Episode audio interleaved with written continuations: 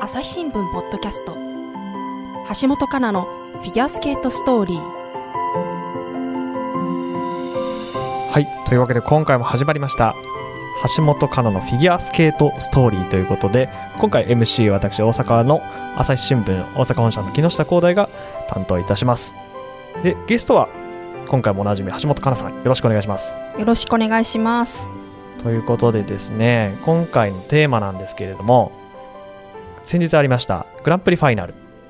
こちら振り返りしていこうかなというふうに、よろしくお願いします。よろしくお願いします、あの民放でねうん。放送してましてええ。グランプリファイナルも日本勢がたくさん出てきたんですごい盛り上がりましたね。はいでしたね。これ12月8日11日と、まあ、年末にあった大会なんですけれども、えー、とごめんなさいこの大会についてちょっともう一回だけあの振り返りどんなそもそもどういう大会なんですっけ？はい。あのグランプリファイナルっていうのは簡単に言うと世界のトップ6人が競う大会っていうことです。で6人だけの。はい、でグランプリシリーズはあの、えー各あの世界を回っていて、まあ、日本では NHK 杯と呼ばれる、ね、ええ大会もあったんですけれども、はい。その、えー6大会のうち、まあ、2大会ずつあれですねポイントランキングの高い選手が出てその中で、えー表彰状に載ったポイントの高い選手、うん。ポイントの上位の選手が、えー6人だけ絞られてグランプリファイナルに出場できるという本当に世界のトップの演技をまとめて見られるという、とっても注目の大会ですね。はい。ということで6人なんですけれども男子はどなたが出てたんでしたっけ？はい、えーっとですね男子は日本からはなんと6分の4が日本6勢、分の4が日本勢。はい。宇野昌磨選手、はい。山本草太選手はい。佐藤俊選手はい。三浦佳生選手。はい。で女子は6分の3日本勢。で三原舞依選手、はい。えー渡辺凛香選手、はい。そして坂本花織選手でした。そうですね。ではい。ペアは、えー、陸流ペアですね、えー三浦陸木原龍一ペアが出場されてます。で結果はまあ男子が宇野さんが1位。はい。女子は三原さんが1位。はい。で陸竜も1位。1位。なんと1位がね3種目で1位だから。い、やもうすごいですよ、うん。まあ。なんかあのフィギュア大国っていうのが分かるんですけど、そうですよね。そうあのリンクの、うん。リンクスリンクサイドのそのなんだ？かえっ、と壁？壁。壁あるじゃないですか、はいはいはい。リンクの周りの。あの広告とか貼ってるところですよね。あれがなんか日本の広告ばっかりなんですよね。そそれだけその日本、ね。日本のファンもすごいんで、うフィギュアは。うんうんうん。だから日本の大会じゃないですもんねそうそうそうそう、ん。もう海外の試合とかでも本当日本の広告ばっかりなんあで。そうなんですか。なんか同時期にね、うん。あのワールドカップもやってて、うんうんそうですよね。でカタールのね、なん。うんかそのサッカー上の あ日本のスポンサーあんまり少ないなと思って、フィギュア見るとほとんど日本そうですよね。なんかあれですよね。ワールドカップ夜中とかばっかりですけどフィギュア大体日本のゴールデンタイムで見れますもんね。そうそうそう。いやそういうこともあって、なんか日本の大会みたいな、ね、ね世界のトップの大会が日本の選手ばかりという、いやまあロシア選手がね、今シーズン出てないんで、まあ、特にーそれはあね。あの女子とかうん。ペアとかアイスダンスとかはあのもちろんオリンピックで活躍選手あした選手は出てはいないんですけど、はい。とはいえ、うん。やっぱりあの日本のレベルの高さをね、見せつけたなというふうに思っています。すごいですよこれは。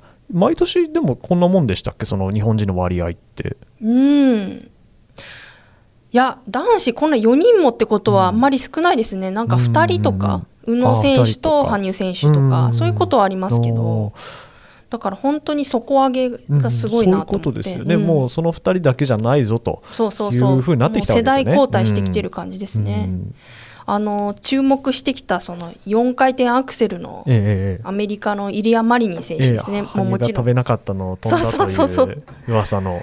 は3位でした、3位。でそう。に日本人宇野さんと山本さんが抑えたわけですよね。そうですそうです、ん。でしかもイリア・マリニンは、はい。選手は4回転アクセル成功させてるんですよ。あそうね。そうそうそう。それでもやっぱ抑えられたという。んなるほど、うん。うん。じゃあやっぱもうジャンプだけじゃないわけですよね当然。ジャンプだけじゃない。のことですけども、うん。うん。あのまあ、4回転アクセルを成功させても、うんうんうん。あの4回転のコンビネーションあの連続ジャンプが決まると4回転アクセルより点数高くなったりするんでなんか単発で決めたとしてもね,、あのね。あんまり変わらない、うーん。あのーそうそうそうあのく演技構成点ですね。くプログラムコンポーネンツのはい。部分を見ると、ええ。もう宇野選手が圧倒的でうんうんうん。92点っていう、うん。そう。フリーのね得点を見ると。で、はい。イリア・マニーニ選手が76点なんで、結構差ありますよね。そうそう。技術点でいうとマリニン選手の方が上なんですよ。114点。うんはいはい。で宇野選手が111なんで。あーまあでも僅差ですね。そう。だからコンポーネンツの方でやっぱりうんうん。ほとんどのジャッジがというかまあ 9, 9点台。うん。うんうん。9.75とかもいいるんでうん。すごい高いです、うん。本当 10, に10点満点なんでしたっけ？そうそうそうです、ん。うん。それ高いですね。うん。あそうなんですか。イリア・マリニンさんはでもお若いですよねかなり。そうですね。あえーっとね。10代でしたよね。10代です、うん。三浦佳生選手とか佐藤俊選手と同世代同世の代ですか。あーじゃあまたこの、ね、3位3位4位5位のうんうん。皆さんが、まあ、これから数年どう変わっていくかもちょっと楽しみですよね。楽しみです、うん。本当に。それでですね。はい。でその佐藤さん三浦さんどうでしたか？滑り見ててあのねあこのお二人あ実は、はい。えー、と関東卍ボーイズ三人衆のうちの一人で 一人で二人なんですよ。東京リベンジャーズみたいな。そうそうそうそうちょっと悪そうな香りがしますけど大丈夫ですか？それ言っちゃって。言っちゃっていいあのなんかいろいろそういう呼び名があって、うん。あの人もう一人の 3, 三人のうちのもう一人が、はい。えー北京で2位になった、うん。あの鍵山優真選手。はいはいはい。もう有名な。はいがあ神奈川の選手。でうん。佐藤俊選手は埼玉の選手、はあ。で三浦佳生選手は、えーかもう神奈川新横浜の選あ手そうなんですね。そうだから関東からすごい選手が出てきてると。か。今までその宇野さんとか羽生さんは関東じゃないですよね。じゃないじゃないです。うん。あのねよく神田さんが名古屋の、うん名古屋名古屋言います名古屋名古屋って おっしゃってますけど、はまあもうそれだしあとまあ仙台でねええ羽生選手出てきてますけど、そうですね。うん。関東からギュッなるほど。と出てきてるんで今暑いのが関東だと。暑いんですよね。やっぱいい指導者がいるんですか？あ指導者はうんもう昔からその有名な選手あの指導者いっぱいいるんですよやっぱり、はい。関東は、うんそうですけどやっぱりえー、とこの3選手みんな所属しているクラブが違うんで。そうそうそう。じゃあもう地域全体として底上げがっていう感じなんですかね？そうあの鍵山選手はうん。お父さんのか、あのもうオリンピック選手でお父さんに習ってる。でまあ佐藤俊選手は、まあ、私と同門のうん。埼玉から出たすごい選手。まあ、仙台から埼玉に、えー移動してきてで埼玉のその、まあ、コーチはすごい今40代の、ね、まだ若手のコーチなんで、うん。私も一緒に練習してたああの草加コーチという男性のねコーチで、とのまあ師弟関係というかすごい信頼し合ってる、で三浦佳生選手はあの私ももう大学の時に新横浜で練習してたんですけど、はい。その新横浜で練習してる選手で、うん。で、えー、と佐藤典子コーチを中心にはい。あの、まあ、新横浜はあの真央ちゃんを教えていた、うんうんうんあの佐藤信夫コーチとかええ。たくさんあのオリンピックに出たようなご自身もオリンピックに出てるしオリンピック選手を輩出してきてるコーチはたくさんいるんでその、うんうん。まあ、有名なコーチうんうんうん。数人で教えてるという感じで。おーなるほど、そうなんですね。まあなんていうか日本全体としてやっぱりその若い世代にフィギュアをまあ進めようじゃないですけど、まあ、習い事の一つとしてちょっと普及してきたのがようやく花咲いてきたっていう面もあるんですかね。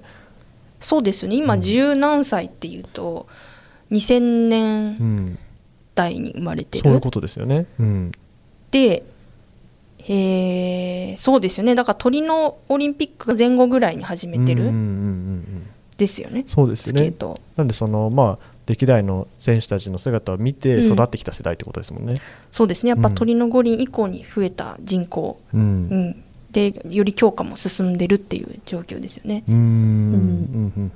まあ、今回の大会見られて、まあ、その世代の活躍いかがでしたか？10代の選手、まあ、イリア・マリニン選手と佐藤選手と三浦選手もそうなんですけど、はい、あのーやっぱりその技技術力がものすごい高いなっていうのがあって、で特に佐藤選手はあの4回転の一番難しいジャンプ、うルッツジャンプ、うんフリップジャンプも飛べる。はい。で三浦選手は、えー演技の後半に4回転のコンビネーション、うん。連続ジャンプ入れられるということで、うん。技術技術力が高い。うん。上で、うん。あのープログラムコンポーネンツうん。滑りの部分ですね、なるほど。えー今後も伸びていくんだろうなっていうおもしあのすごい楽しみだなと思って。うん。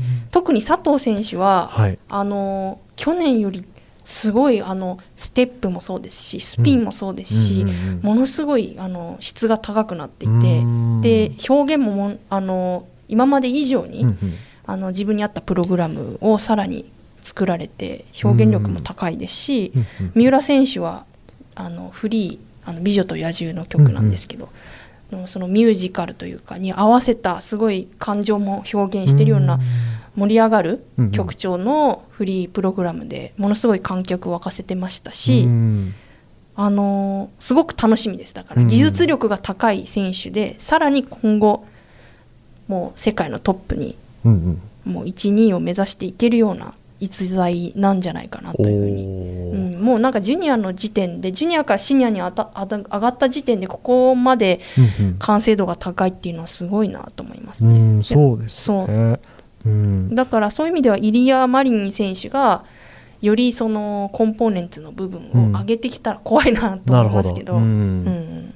そのコンポーネンツの部分っていうとなんか振り付けとかその全体の構成点みたいな部分も含まれるんですか？そうですね、あのプレゼンテーション表現力とか、うん。スケーティングスキルとか、うんうん。あと,、えー、とえ演技の構成ですね。その、うんうん。プログラムの構成がそのジャンプの位置とかあの流れとかがうまくこう構成されているかどうか。なんかそういうのってどうなんでしょう？大体の選手は一人で決められるんですか？それともなんかコーチとかと相談しながら決めたりとかあるいはそういう専門のなんていうか作るスタッフっていうか身近にいるんですか？あそれが、まあ、人によるんですけど、まずコーチがプログラムを作る場合がほあの普通スケートを始めると自分のコーチが作ってくれたり、うん。同じクラブでその、えープログラムを作るのが上手なコーチがおし、あの作ってくれるっていうパターンがあります。うんうんうんうん。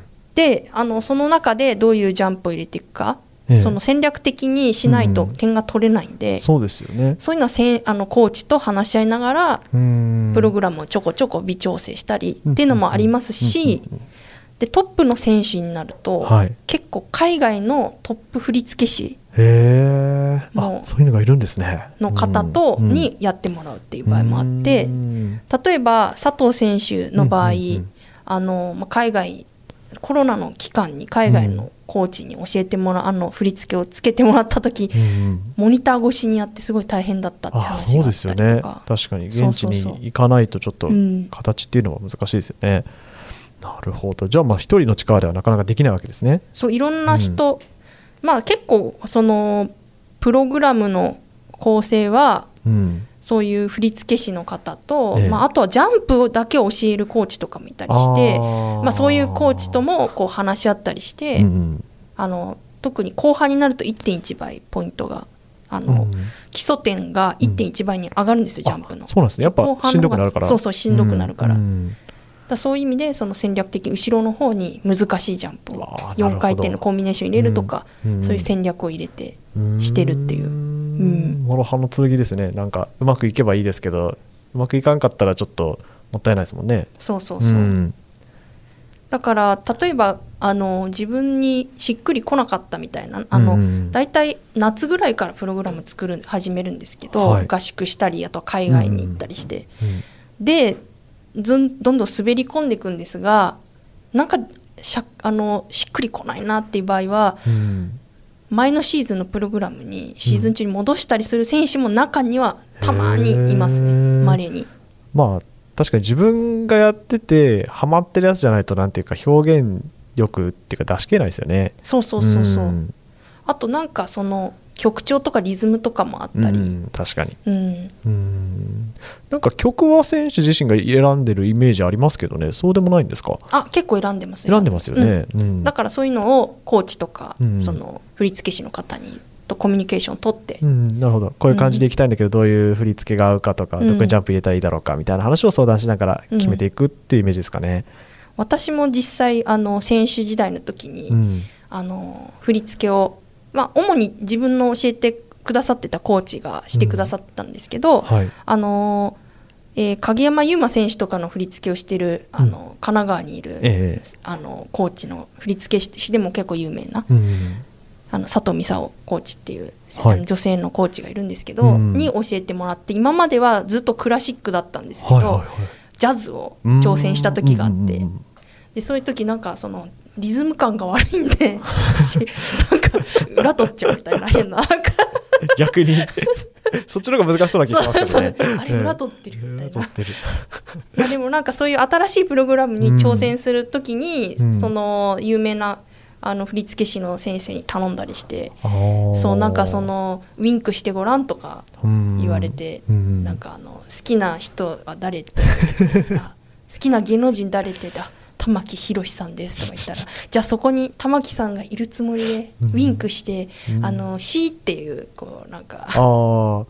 あのジェスチャーみたいな振り付けがあったんですけど、口の前に、指を当てる。うん。みたいな やつを途中で 入れることがあってめっちゃ恥ずかしかったみたいな思い出が、でも確かにそういうなんていうか恥ずかしさを超えないとやってられない部分って結構ありそうな気しますけどね。いやでも確かに表現者なんで。そうそうそう、ん。その新しいプログラムに挑戦したことで、一皮むけたというか、うん。今までクラシックだと別になんかしん、うん。あの慎重なねなんか、まあちょっと緊張感のある。真剣な雰囲気の表情でも全然いけるんですけど、なんかアップテンポの曲でね眉間にしわ寄せてたら、もうそうですね。何自分がやっぱ楽しそうにやらないとっていう部分もあって確かにそれも難しいですよね、うん。うん。曲一つですけども。フィギュアスケートストーリーメディアトークパーソナリティの飯沼正人です。ニュースの現場からお聞きの皆さん、朝日新聞ポッドキャストには他にも番組があるってご存知ですか？メディアトークではメディアの今、そして未来について言葉を交わします。どうしたら皆さんに情報をお伝えできるのか、何を伝えるべきなのか、コンセプトはあなたとメディアの未来をつなぐ。過渡期の今、一緒に考えてみませんか？アプリからメディアトークで検索してみてください。うん。まああの今回の大会の話に戻りますけども他橋本さんが注目された選手どなたかい。らっしゃいますか、今回ねあの2位に入られた山本草太選手、い、はい、はいはいやすごいなと思って本当に。うんうんうん。うんうんあのまあ、10代の選手が出てきている中山本選手って、ええ。あのまあ、宇野選手よりちょっと下ぐらいの年で今、えー、とうん。ミレニアム生まれのミレニアム。22年22歳22歳。2000年生まれですね。そうそうそう、でまあピョンチャンオリンピック日本代表の有力候補とも言われてた、まあ、そういう流れもあったんですけど、うんうんうんうん2016年のうん、うん。世界ジュニアにあの出ようとした当日の練習中に転んで、右足首を骨折されてそれからひあの久しくちょっと競技会から遠ざかってたっていうことがあって、で復帰された後なんですけど、はい、あのまあ、復帰された後やっぱりちょっとその、うん。ジャンプの精度というか1個失敗すると、うん。立て続けに失敗しちゃうみたいな流れもあったんですけど、あの今シーズン、まあ、先シーズンももちろんそうですけどどんどんどんどん安定性がすごい安定してきていて、でこのグランプリファイナルはい。ほぼあのうん。完璧といううか、ん。あのすごいなと思ったのがやっぱりジャンプの軸がすごいうん。細くて細い。細いっていうのはえーっとですねなんて言えばいいんだろうな。空中姿勢がうん1になってる方がいいんですねより。ああちょっと曲がってたりすると良くない。そうそうそうそう。ちゃんと伸びてるってことですか？ピュッと伸びてる。うん。っていうのもそうですしあとあのスケーティングとかの安定性がものすごい高くなっていてなるほど、うん。あのーなんだろう膝と足首をきちんと使った、うん。あの安定性のある滑り。でスピンもものすごい速くてうん。あの目がなんか追いつかないというか映像だと追いつかないぐらい速い。いうんうんうんうん。やだからその、まあ、全部においてすごい安定していたんではい。ちょっとあの感動しましたね。そのうんうん怪我していたってこともあったんで、ね。そうですね。いや私も全然ごめんなさい存じ上げなかったんですけどもやっぱりその怪我して大会出会えない期間が長かったんですよね。そうなんですよね、そうですね。やっぱりね右足首を骨折ってことなんで結構やっぱ飛ぶの怖くなりそうな気しますけども。右足って着氷する足なんですよね、うん。で着氷する時ってものすごい負担がかかるんで、やっぱり致命傷ですよね。そうですよね。ね。うん。結構あのただでさえ足首痛めやすい部位なんでですよね、うん。うん。結構 G がかかるといううんうかね、ん。まあ着氷1点で支えなきゃいけないわけですよね。そこでちょっとひねったりしたらもうゴキッていっちゃうわけですよね。しょっちゅう捻挫とかしそうなイメージありますけども。捻挫はしますね。ですよね、うんうん。うん。骨折ってなるとねやっぱり痛みもあるでしょうしうん。またやっちゃったらどうしようっていうので怖くなっちゃいそうな気もしますけども、ねいやだから本当に、うん。あのこれからねようりん。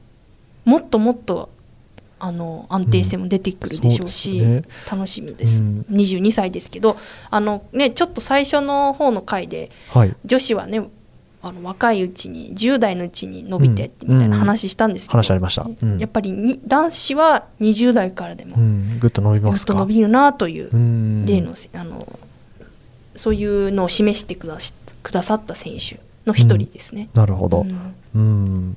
そうですね。女子はいかがでしたか？女子はですねなんと三原舞依選手がはい。初優勝。はいおめでたい。いや三原選手もねいろいろええ。あって、あのすごい応援してたんですよね。うんうんうん。あまずあのちょっと簡単にご紹介するとお願いします。あの坂本花織選手の幼なじみで幼なじみ。おう。坂本花織選手はね北京であの3位になったんですけど、うんうんうん神戸でずっと生え抜きで同じあの中野コーチというコーチに習いながら、あの本当ライバルでもあり親友であり、うん。ということでやってきて。同い年なんですね。あえっとね1個上なんです。あ一個上はい。え、三原舞依選手が1つ上。一つ上、うん23歳ですね。23歳。はいでちょっと10代の時に難病になられたり、うんうん。19年2020年シーズンもちょっと体調不良で休まれてたり。えそういうのもあって去年の北京オリンピックの予選の全日本では4位だったんです、えはい。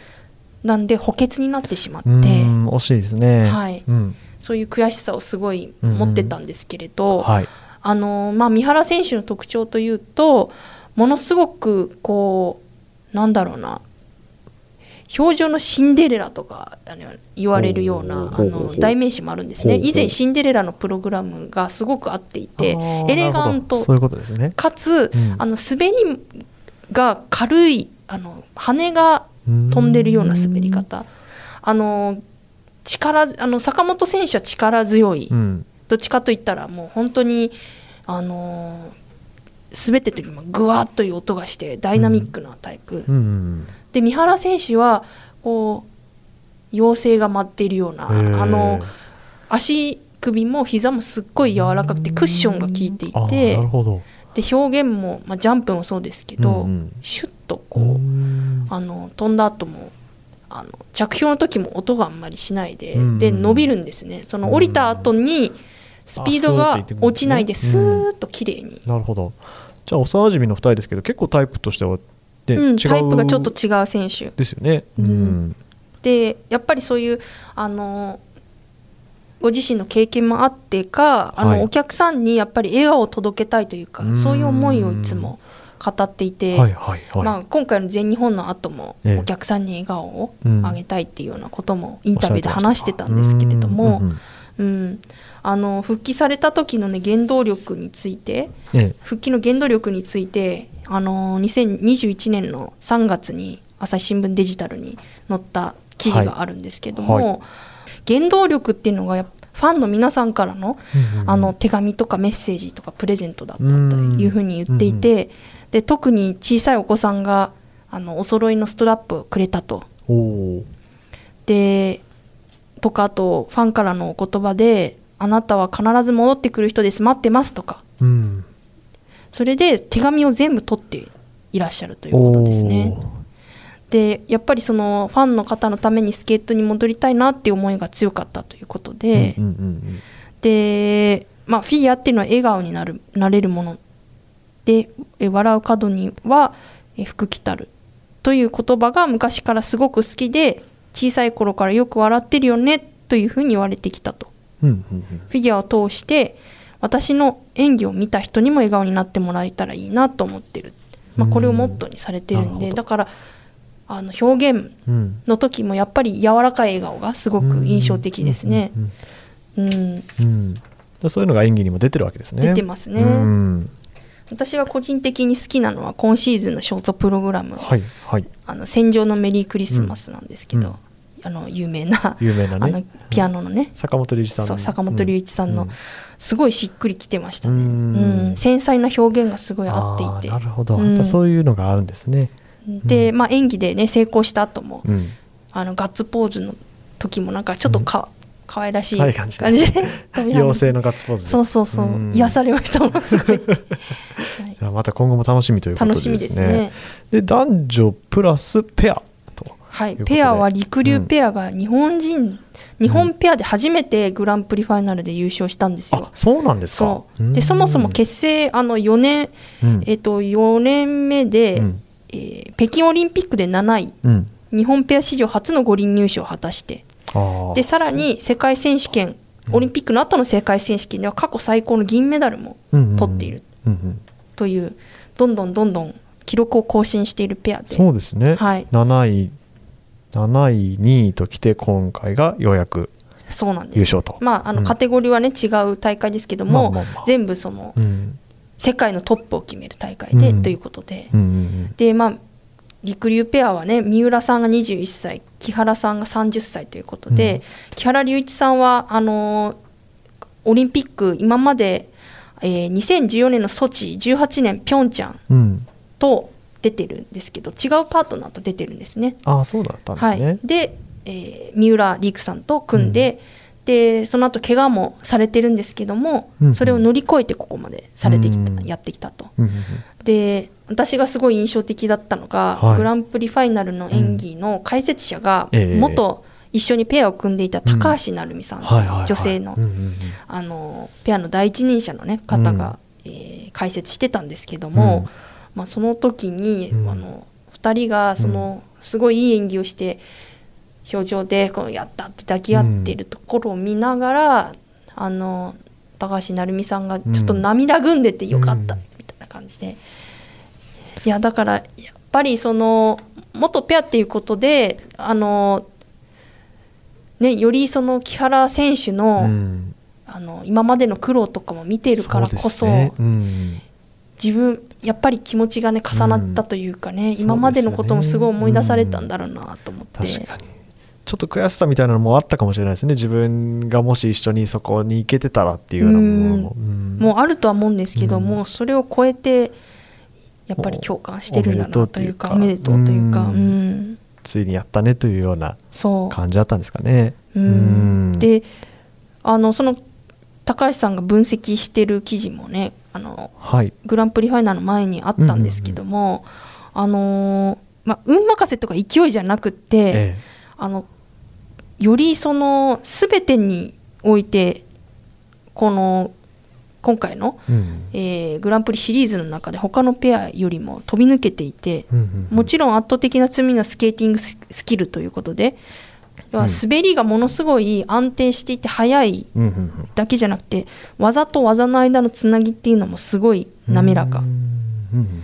であのーなんだろうな。やっぱり2人で息を合わせるって難しいじゃいないですか。であのバックから例えば前に切り替えるとか、ジャンプの後次の表現に行くとか、そういう時にやっぱりちょっとずれちゃいがち。うんだと思うんですけど、うん。そういうところがものすごい滑らかだと。であのあとはあのーなんだろうなジャンプもものすごい高く上がっていてダイナミックなんですよね、リフうんあのツイストって言って、ええええ。持ち上だげる。持ち上げてうん。上でくるくるって回はいはい。ジャンプとかあるんですけど、あのものすごい高くて質のいいジャンプ、うん。うん。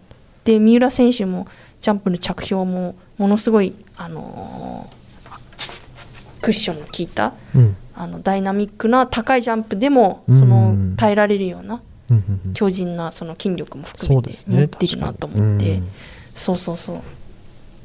いやだからあのーこれからそのペアって本当に日本のペアっていうのはこれまで、まあオリンピックも含めて、うん。なかなかトップ目指すのは難しかったんですね。っていうのはうん。選手層が、ああのなかなかその指導者も含めて。そっかもう、はい。ねシングルで。シングルが多いんですよ。でメインですもんね。アメリカとかロシアとかにトップのコーチがいたり、ああそっかもう,、うん。もうそこが強かったわけですね。であと中国ですね。うん。北京オリンピック中国のペアが優勝して、うん。まあ、そういうあの指導者たくさんいるところが、うん。選手もどんどん発掘してってる。うん。で特に男性が背高くないと難しいんで180センチ以上とか体格が。うん体格ないと無理ですよね。そうそう。うん。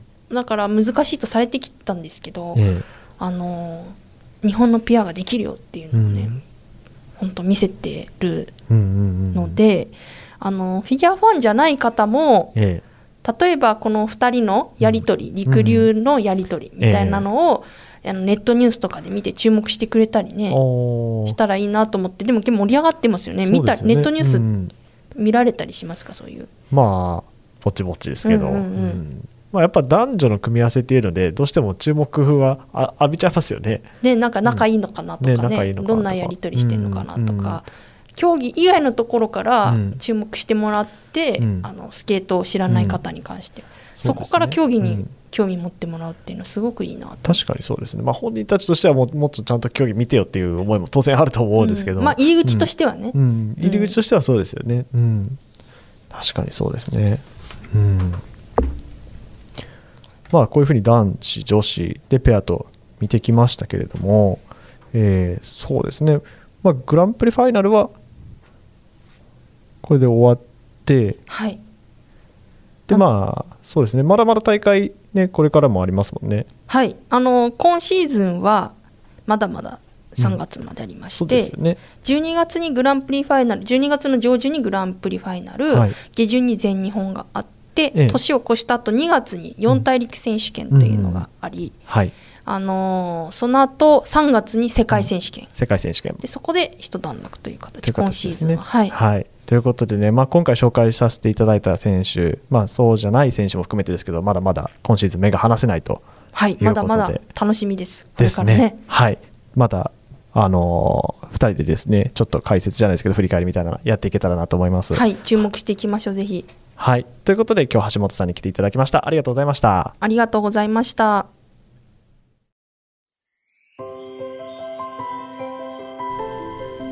はい、橋本さん、今回もありがとうございました。ありがとうございました。